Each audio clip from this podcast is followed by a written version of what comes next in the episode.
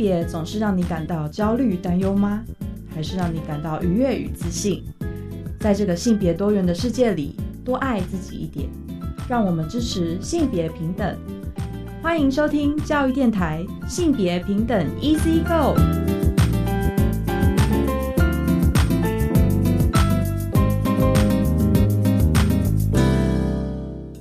收听教育电台性别平等 Easy Go，我是玛丽。不知道大家这礼拜过得好吗？今天呢是圣诞节哦，就是不管你有没有相关的信仰，可能都可以感受到一个满满的过节或者是送礼收礼的一个欢乐的气氛哦。那我其实也会很好奇，就是大家在送礼物，或者是呃，如果是那个学生哈小朋友收礼物的时候，会不会期待收到什么样的礼物呢？那像我自己，其实因为我很关心性别教育嘛，所以其实我在收礼物或者送礼物的时候，我都会特别的留意，看能不能够跳脱一些刻板印象。所以像呃我的侄女和侄子小时候，我都会送他们那个宝宝乐高，就是那种很大块的乐高。然后我都想象他们应该可以把它拼成不一样的玩具，比方说想要拼成呃厨房啊、车子啊，或者是机器人什么的，都可以自己创作。那这个就变成我们家的传统了，我就会一直不停的送各种乐高。今年我就选了那个可以把它拼成花束或者是植物的乐高送给他们。然后我其实也是觉得蛮有趣的哦，就是呃在观察他们玩游戏的过程当中，当然就是呃如果可以借此跳脱性别刻板印象的话，其实是蛮好的嘛。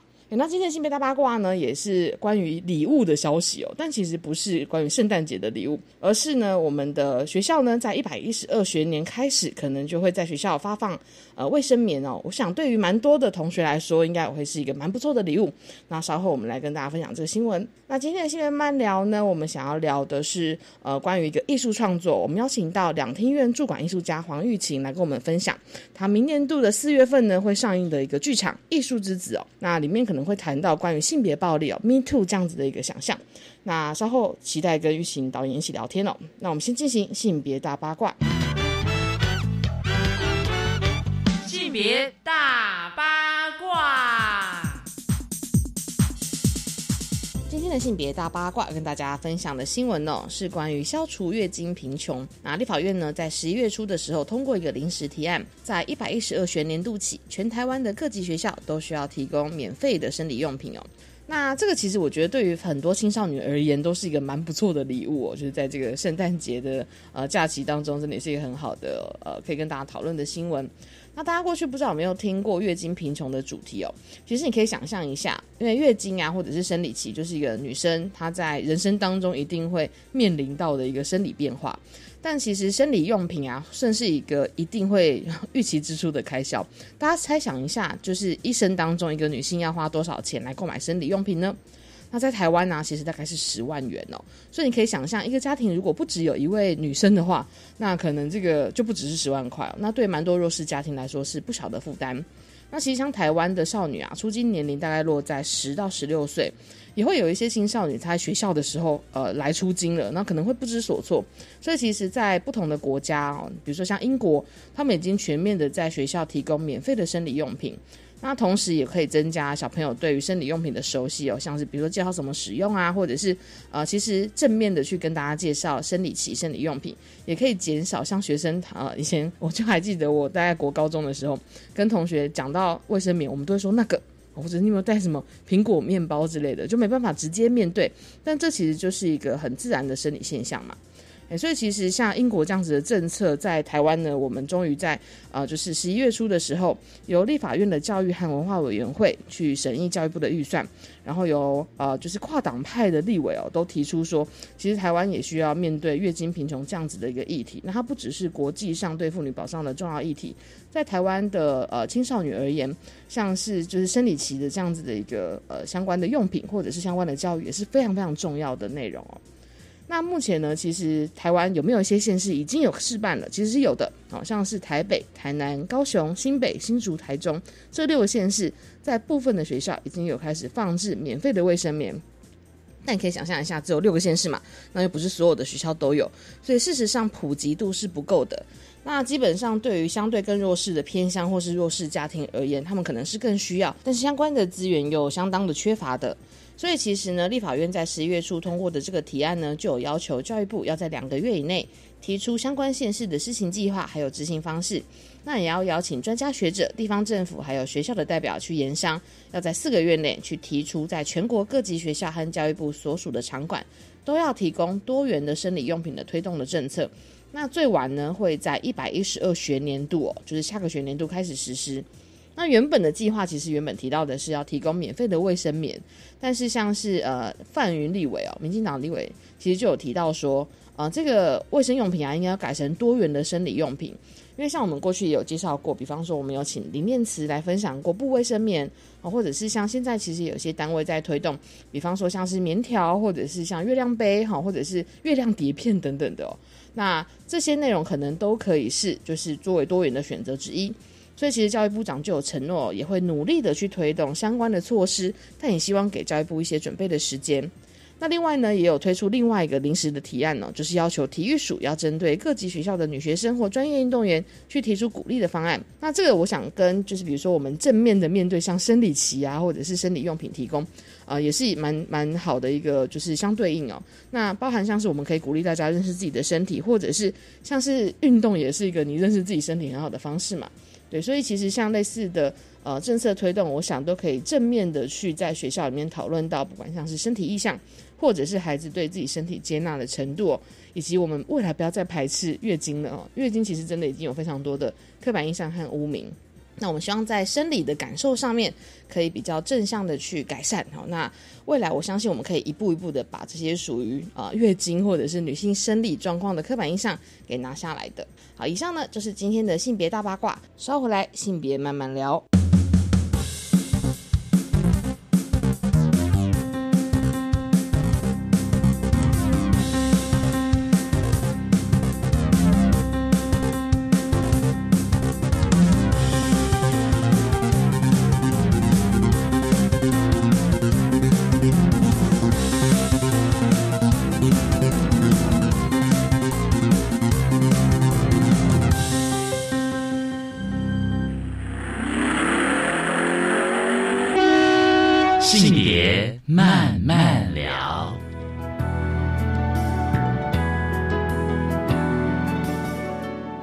回到性别平等 Easy Go，我们现在进行单元是性别慢慢聊。那今天呢，其实想要来跟大家聊一个有点像是艺术作品哦，或者大家不知道有没有看舞台剧的习惯呢？那如果有的话，可能也会呃常常在两厅院啊，或者是相关的剧场来去收看了。那我们今天其实邀请到了就是呃两厅院的驻馆艺术家黄玉琴啊，玉琴来跟大家做分享，请玉琴跟大家打招呼吧。嗨，大家，我是玉琴。然后，呃，二零二一、二零二二这两年在两厅院做主管艺术家。呃，那我们其实呃会邀请玉琴来跟我们分享哦，其实是因为在二零二三年度的台湾国际艺术节呢，其实有一档戏哦，叫做《艺术之子》，是玉琴呃推出来的，应该呃算算是你在驻馆两年内的一个累积和创作，对不对？对，嗯，那因为玉琴的那个主管的主题其实是跟我们性别教育呃常讨论的议题蛮有关系，是 Me Too 的议题哦。嗯，对，反对像是性别暴力、性骚扰的这样子的一个主题。对，所以其实像呃玉琴在，我会蛮好奇的就是你在设定这个主题，跟比如说你要提交到那个跟两厅院合作作为主管这样子的一个呃就是申请的时候，你那时候一开始是有什么样的想法呢？嗯。呃，当然，就是驻馆艺术家是一个有年限的事情嘛。但是我本身就是一直都是在戏剧系，在剧场，然后主要是作为剧场的导演。那也有作为就是教育者，也有作为老师，就是这些多重的身份，包括一直都很喜欢跟女生一起工作，然后关注女性的议题。呃，所以那时候在跟两庭院就是谈的时候，一起聊说，那你未来想要做什么？你的下一步的计划？呃，那时候我其实蛮冲击，是我才刚好刚看完房思琪的《初恋乐园》这本书。对，那我在看的过程中，我觉得，当然，也也许很多人都已经知道这本书的内容了。嗯，可是我觉得我比较比较震撼的事情是。透过文字的方式，然后非常非常私密又又精准又撕裂，让我知道说，我原本以为我已经可以了解跟同理这整个事情，或是相关的事件，我已经是一个够关心的人。可是，在这个小说里面，我才知道有非常多更隐微的心理的社会的运作，是我从来没有想过的。所以那时候看书的时候，我就有一个想法，是我跟这本书建立了。很私下一对一的关系，然后我记得我看第一次的时候，就是我停不下来，我从下午看到隔天凌晨，一次看完，一次看完就是停不下来，然后嗯对，然后中间过程，我一开始在一个咖啡厅，我我没有料想到我要经历什么，嗯我就把它打开来了，然后后来就是每个经过我的朋友这样，你还好吗？你还好吗？我就一直抬头说不行了，然后再继续看这样子。对，然后后来我就我就有一个感觉是，这个一对一的经验有可能转化为剧场嘛？嗯，因为剧场是一个，我不能说超级多人，可是他真的是一群人在同一个空间里面，嗯，然后演员也跟你在同一个空间里面，嗯哼，就是这个文字有没有可能变成是更身体性的、更在场的，然后让大家去体会到某一种痛跟难以言说。嗯，所以我那时候就提了这本书，但呃，我觉得我没有想要去改编这个故事的意思，就是而是从怎么去从身体去让大家了解这个心理的运作，是我那时候想要做的事情。嗯。对，因为其实，在呃，不管是房时写书，或者是像你在提交的那个，就是计划中有一个关键字，就是诠释性情。嗯，对，的确是房思琪在呃，应该说呃，这本《房思琪初恋乐园》里面谈到很重要的，就是当施暴者跟你的权利位置不对等，然后那个情感纠葛跟关系又那么错综复杂的时候，那当事人可能会就是，即便是在受报，他还是会有很多就是自责的心情等等的。我那时候看到书的时候，我就觉得哇，这个东西好。好重，然后又好复杂，对，然后光看书的时候的那个达到的那个余韵已经很强了，所以我那时候看到玉琴的那个就是作品的规划的时候，就想说，哇，天哪，这是一个感觉超级困难的，应该说操作起来其实可能是呃，真的会呃需要有很多设计的这样子一个规划。对，然后就想象说，其实在这个呃创作的过程当中，因为它是跟像这次跟性别暴力的主题蛮有关系的。对，那你过去其实像刚刚也有提到，关心很多不同的主题，是本身的创作就很容易跟议题结合吗？嗯，觉得自己就是喜欢当女生，然后是，可是可是在喜欢当女生这件事情上，你会。不停的去思考你你喜欢什么，然后女生又是什么？怎样才是当女生？就光这五个字，我觉得就有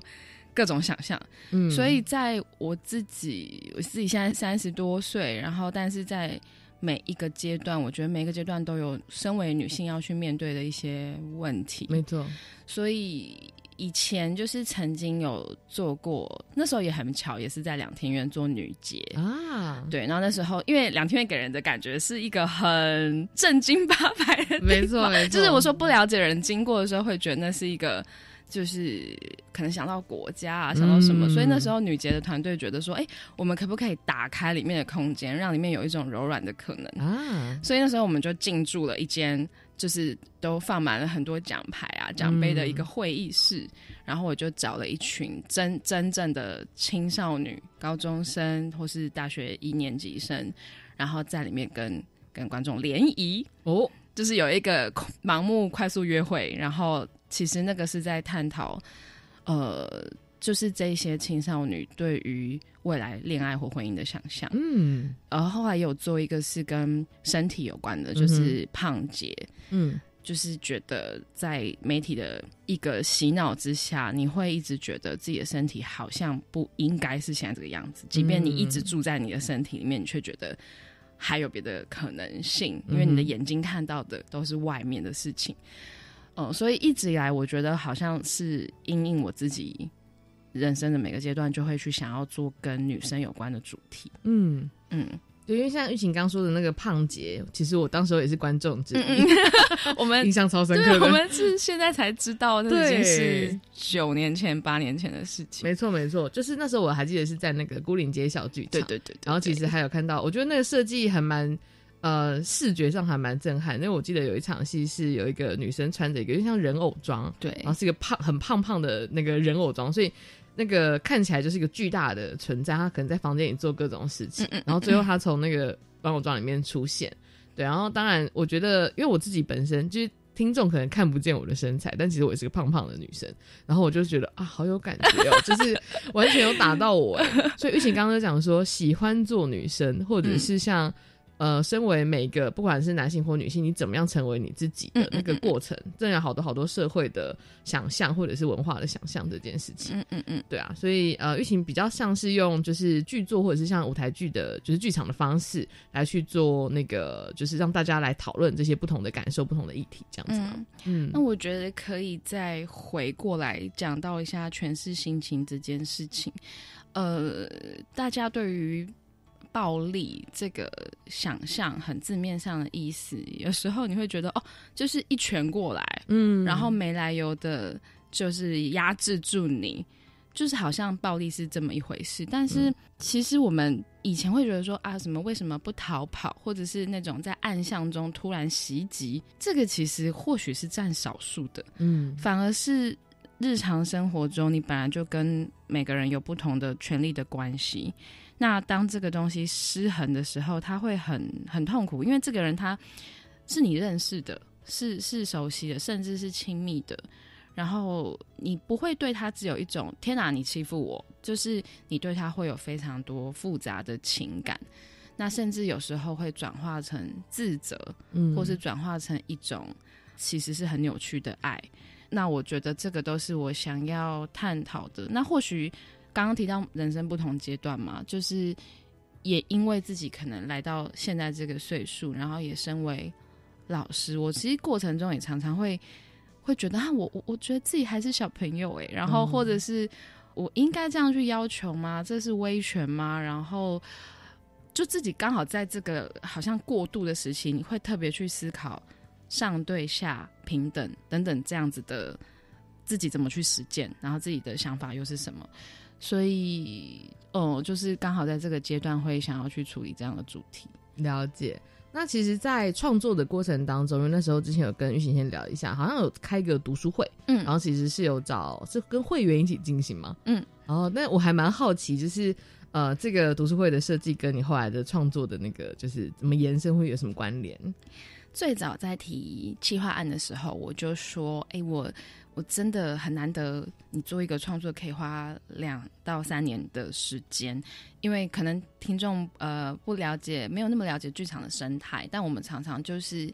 呃，也许三个月到半年之间制作拍一出戏这样，但是这次就是真的，我就觉得哇，我可以慢慢的发展，嗯，就是其实我觉得快慢没有。哦，你你做的比较久，这个作品就一定比较好。可是就觉得蛮想试试看这种创作的状态，所以那时候我就提，我想要先跟我的团队伙伴，可能演员啊、设计设计群，我们可以一起看书，就是一起慢慢的看一些东西，而不是直接就哦，我们要演出戏，然后怎么演，然后舞台要怎么样，灯光怎么样。嗯，那结果两天院就给我 feedback 说。哎，你有没有想过，其实你可以跟两厅院的一些会员，那他可能是一个打破同温层，因为这些人怎么去想呃性别暴力，怎么去想诠释性情，他们来自各行各业。呃，当然他们也喜喜欢译文，那跟这样子的人一起谈这个主题，会不会对你有更多启发？嗯，那我就觉得，哎，可以试试看哦。所以那时候我们就规划了一整年的读书会，我们每个月年度吗？好长，蛮长期的，很长期，就一年的每一个月大家聚一次，然后讨论一本书。嗯，那那时候就是有设计了整个书单。嗯，但我们就。哦，其实很挣扎，不知道从房思琪开始，因为第一本书就蛮重冲击的感觉，很冲击。那后来还是决定说，就是从房思琪开始。嗯，对。那中间有蛮多书，就是是可以跟大家分享一下的嘛。就是包括呃，我们从呃年初，然后房思琪，然后黑箱，然后被杀了三次的女孩，这是跟跟骚法很有关系的。然后谎报，他也是在跟就是整个警政系统怎么样合作破案，然后为什么会有这么多人不相信受受害者？然后再来是性谎言吹哨者，他最近才刚被改编成电影。啊，是。对，还有呃性掠食者与他的帝国，这个都是在讲那时候。迷途整个浪潮就是跟那个美国很有名的电影制作人温斯坦有关的案件，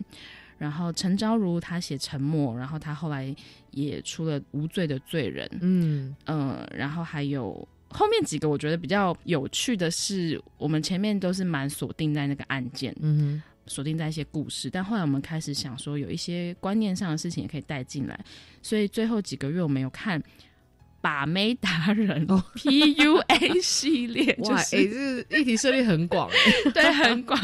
就是就是有一点想了解那个世界是怎么样。嗯，然后还有我把罗曼史变教材了，啊，对，然后还有不只是艳女，是，然后最后一个月的时候，我们看了一本书，叫做《宽宥之男》。嗯，那我本来以为。因为名字嘛，宽宥，就是我觉得说哇，我可以收在一个比较温柔的，作为十二月，就像现在这样，嗯，就是一个温馨的气氛。没想到他跟房思琪一样的可怕，哎呀，因为他是一个受害者跟加害者是和解的书。哦，然后在那个和解的过程中，双方都要去面对那个苍疤，我觉得那个揭露非常的血淋淋，嗯哼。嗯，对，刚刚这个书单其实真的是，我我觉得也蛮推荐老师们可以跟学生们一起选读，哎，对啊，然后那当然就是因为其实，在处理性别暴力的议题当中，我觉得的确要谈到，比如说受暴的复原，或者是甚至像玉琴导演刚刚讲说，我们最后可能要跟呃选择。自己跟自己和解，或自己跟家人和解的这个过程，应该都是非常困难的。嗯嗯，对啊。那其实我会蛮好奇，在呃，我们可能在下个段落，我们再跟大家聊一下。那就是真的在切入，就是这个剧作的过程当中，其实他想要谈的主题，累积了这一整年的，不管是读书会，或者是你本身对议题的观察，最后呃，可能他在不暴雷的情况下。对，我们可以跟大家聊一下，就是其实，在设计方面，或者是你在呃穿搭的议题上面，后来是怎么样去做思考？那我们先休息一下。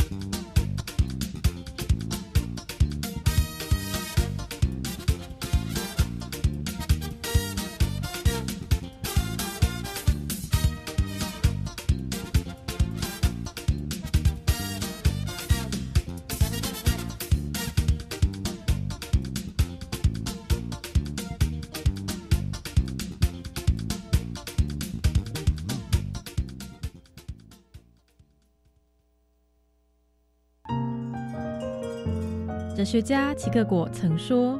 生活不是一个需要解决的问题，而是一个需要经历的现实。幸福来自于生活当下，让我们一起享受每一段旅程。”我是佳妮，我是香如。教育电台《生活 in Design》节目在周一到周五早上九点零五分持续陪伴大家一起设计幸福生活。哎，豆皮，你的气色怎么这么好啊？有运动啊，而且我的大脑也有在健身哦。什么？大脑也需要健身？阅读就是大脑的力量训练哦。可是书这么多，我不知道怎么选呢。上网搜寻 Open Book 阅读志，每年帮台湾精选最重要的年度好书。二零二二 Open Book 好书奖，打开来读，有人陪你。全台书店、图书馆现正开展中。以上广告由文化部提供。行政院长孙昌表示，随着国内外疫情趋缓，台湾社会也将迈向正常生活，逐渐放宽多项防疫措施。指挥中心表示，即日起解除室外场所、空间以及室内唱歌必须戴口罩的规定，也取消宴席、烛桌敬酒禁令。此外，租金补贴专案计划针对经济或社会弱势户，在十二月五号到十二月三十号再度开放申请，请有需要的民众可以尽速办理。以上内容，行政提供。我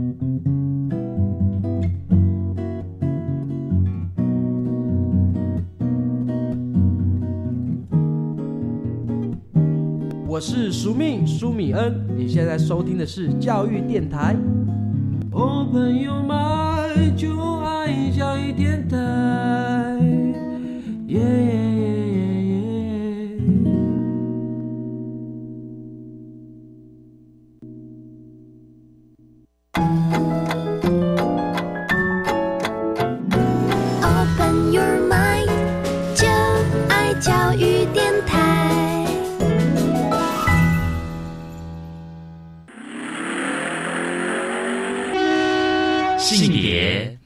慢聊，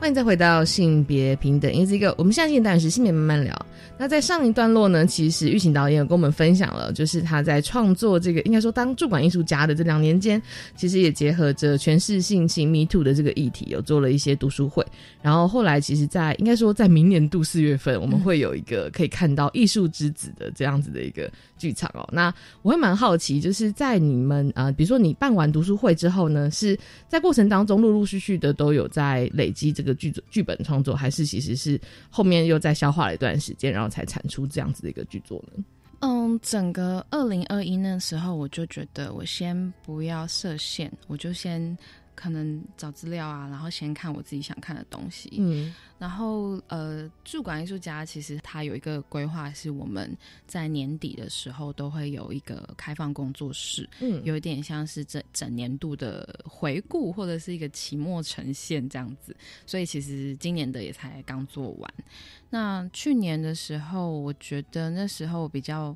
反思自己吧，就是身为一个女性创作者。于是就想到沃尔夫的话，就是女人要创作的话，你要有钱跟自己的房间。没错，所以那时候我就开玩笑，我就跟两天月开玩笑说：“呃，两天月有给我钱哦，两天月也有给我一些房间哦，就是两天月房间很多，就是我可以可以穿梭在这边使用这些空间。”那是否我已经达到沃尔夫说的创作自由？哦，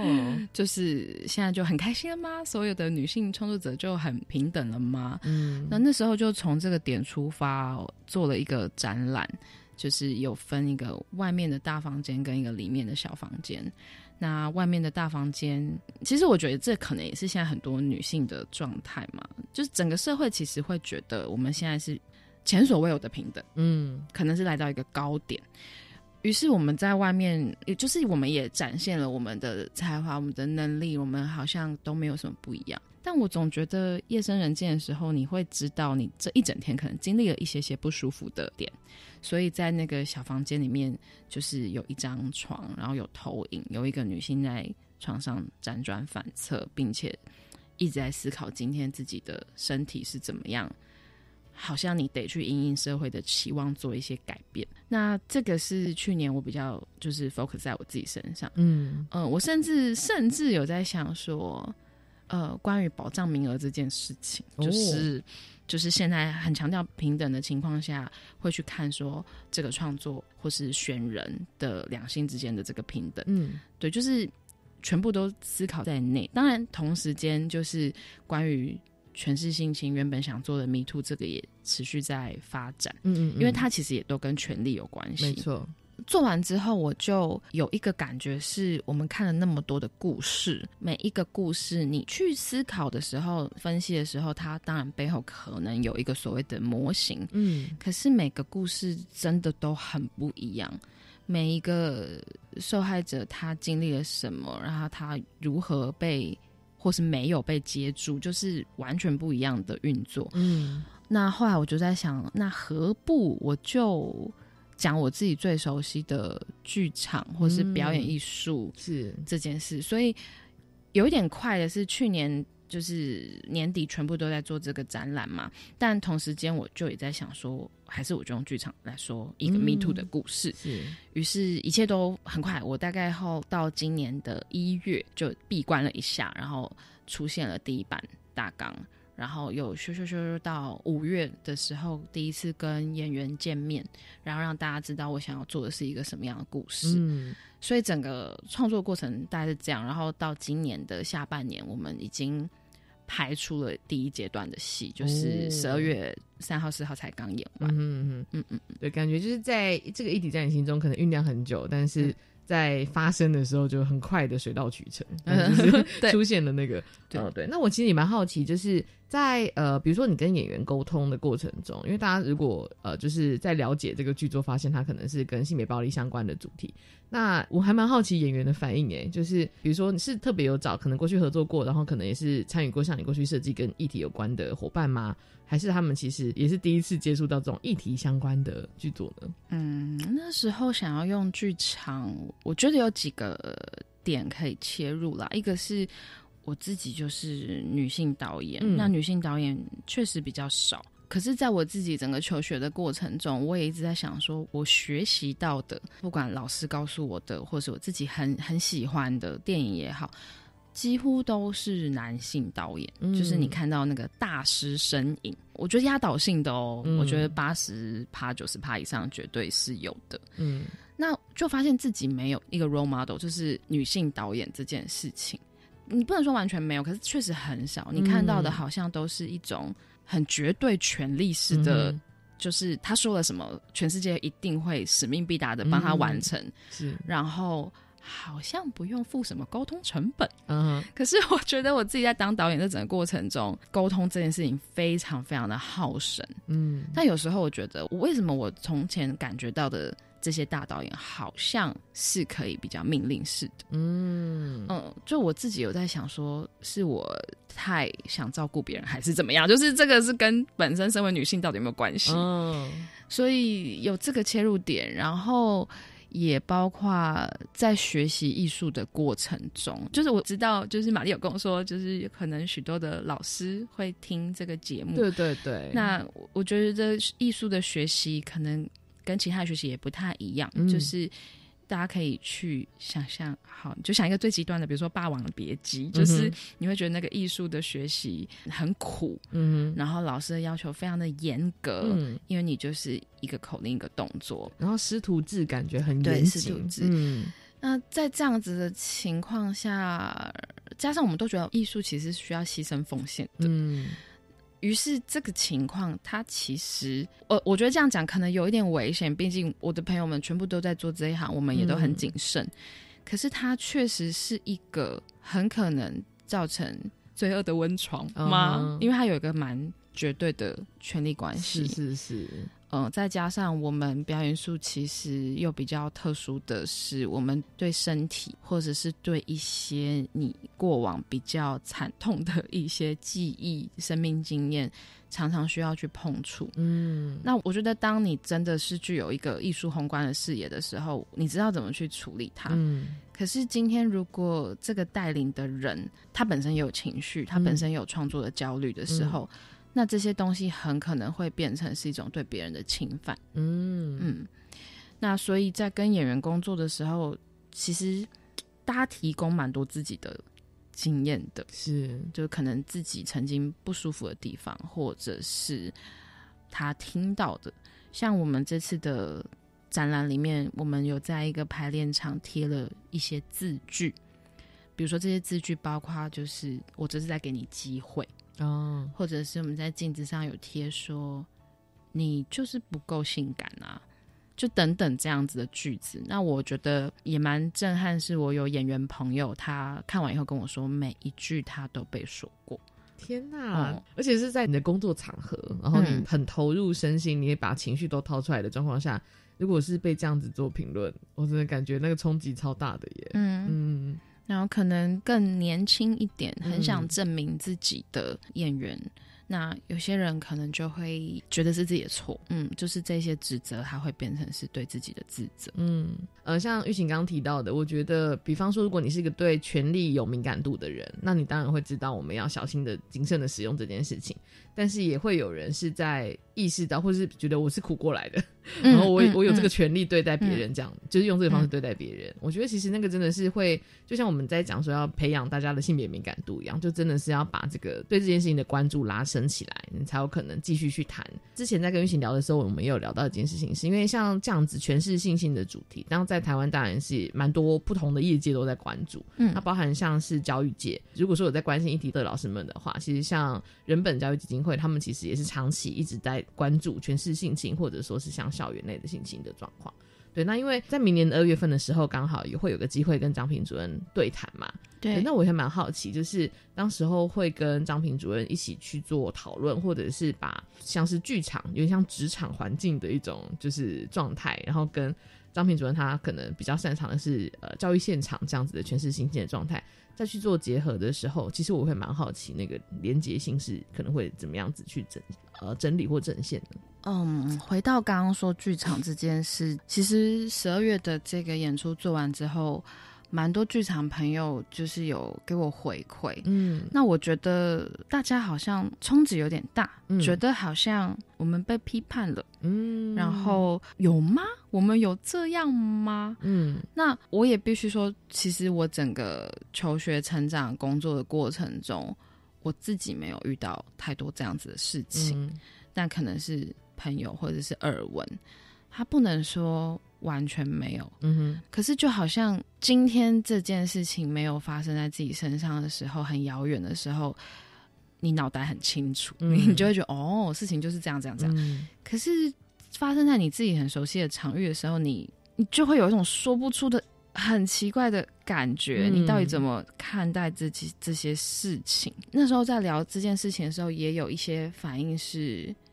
我们常常觉得做艺术的人或是剧场人很独立啊，然后我们很敢发声，我们很叛逆，身体自主性很高，我们身体意识很强。嗯，那大家都会觉得说，嗯，那怎么会发生这样子的事情？所以那时候跟两天院的伙伴在讨论的时候，就有一个问句被抛出来，就是为什么有些人没有办法说不？嗯，但有些人可能觉得，怎么会哪有权势性情？你不要就不要啊，嗯，你不要就走人啊。那那些留下来的人，你自愿的，你自愿受害，你为什么你自己不负一点责任吗？就是所谓检讨受害者。我觉得现在我当然压一个标签说啊，你在检讨受害者好像很容易，可是其实我们或多或少会去想这件事情。没错，你不会完全觉得啊，你被欺负你最可怜。其实你会去想，你为什么那时候不怎么样怎么样怎么样？那基于这个问句，我们就蛮想问问看，人本就是张平主任的经验是什么？那那时候听到一个蛮重要的点，就是张品主任说，他一开始就是二十多年前他在。真的进入到这个田野嘛？就是这个之前，他有一个刻板印象，是他觉得会发生这样的事情的人，一定是本身就爱玩啊，什么什么，就是就是好像比较容易跟这样的事情沾上边。但他后来发现，会发生这样的事情都是最乖的人，没错。然后加害者也是哦，我不能说看上，而是那就是一个他嗅到了，他闻到了这个可能性是。我对你做什么事情，你是不敢讲的。那其实房思琪的书里面有提到，就是你纯洁到没有办法告诉别人这个罪，所以那时候听了就觉得，就是为什么不说？你不能只归咎于说啊，他的个性软弱，那可能整个成长的经验，包括台湾人对于好学生。就是一个好的学生，嗯，他是品学兼优的，他是乖巧的，他是顺从的，那他是很尊重老师的，这些一体两面，嗯，就是你不能说这个就是完全不好，嗯，可是就像我刚刚说的，他可能是一个犯罪的温室，没错，嗯。完全打到关键呢，就是当太乖巧的孩子，或者说我们从小到大可能都要被教导成为一个乖巧的孩子。那你真的在碰到了一个侵犯你权益的事情发生的时候，其实你可能真的是不知道该怎么求助，而不是你不求助。对，那我觉得像在艺术之子的这样的就是剧场作品，还有像我们可能呃稍晚可以再多多分享一些，就是像呃玉琴在观察整个相关议题时候，你有什么样其他的关联性？好，那像这些东西，我觉得都是非常非常重要的。那当然回归到校园现场，我们又可以跟孩子一起谈什么样的主题？我也蛮好奇的。那我们先休息一下。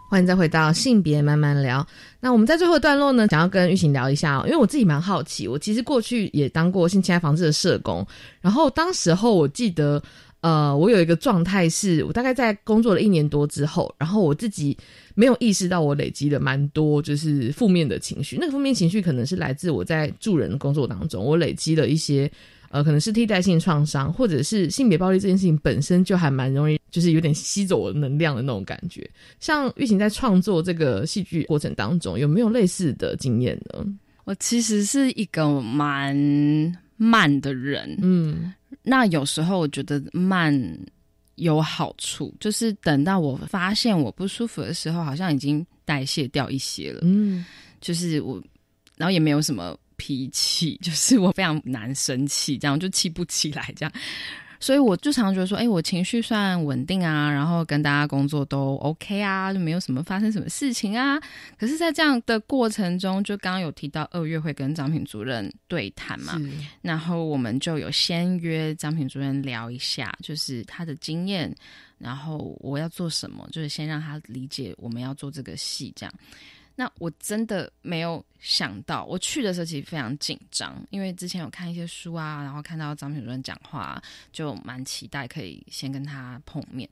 我真的觉得一个丢脸，就是我就是跟他 就是对谈到一半，我突然间自己吓到，我就大哭一场。嗯，然后张品主任他也吓到，就是我们才第一次见面。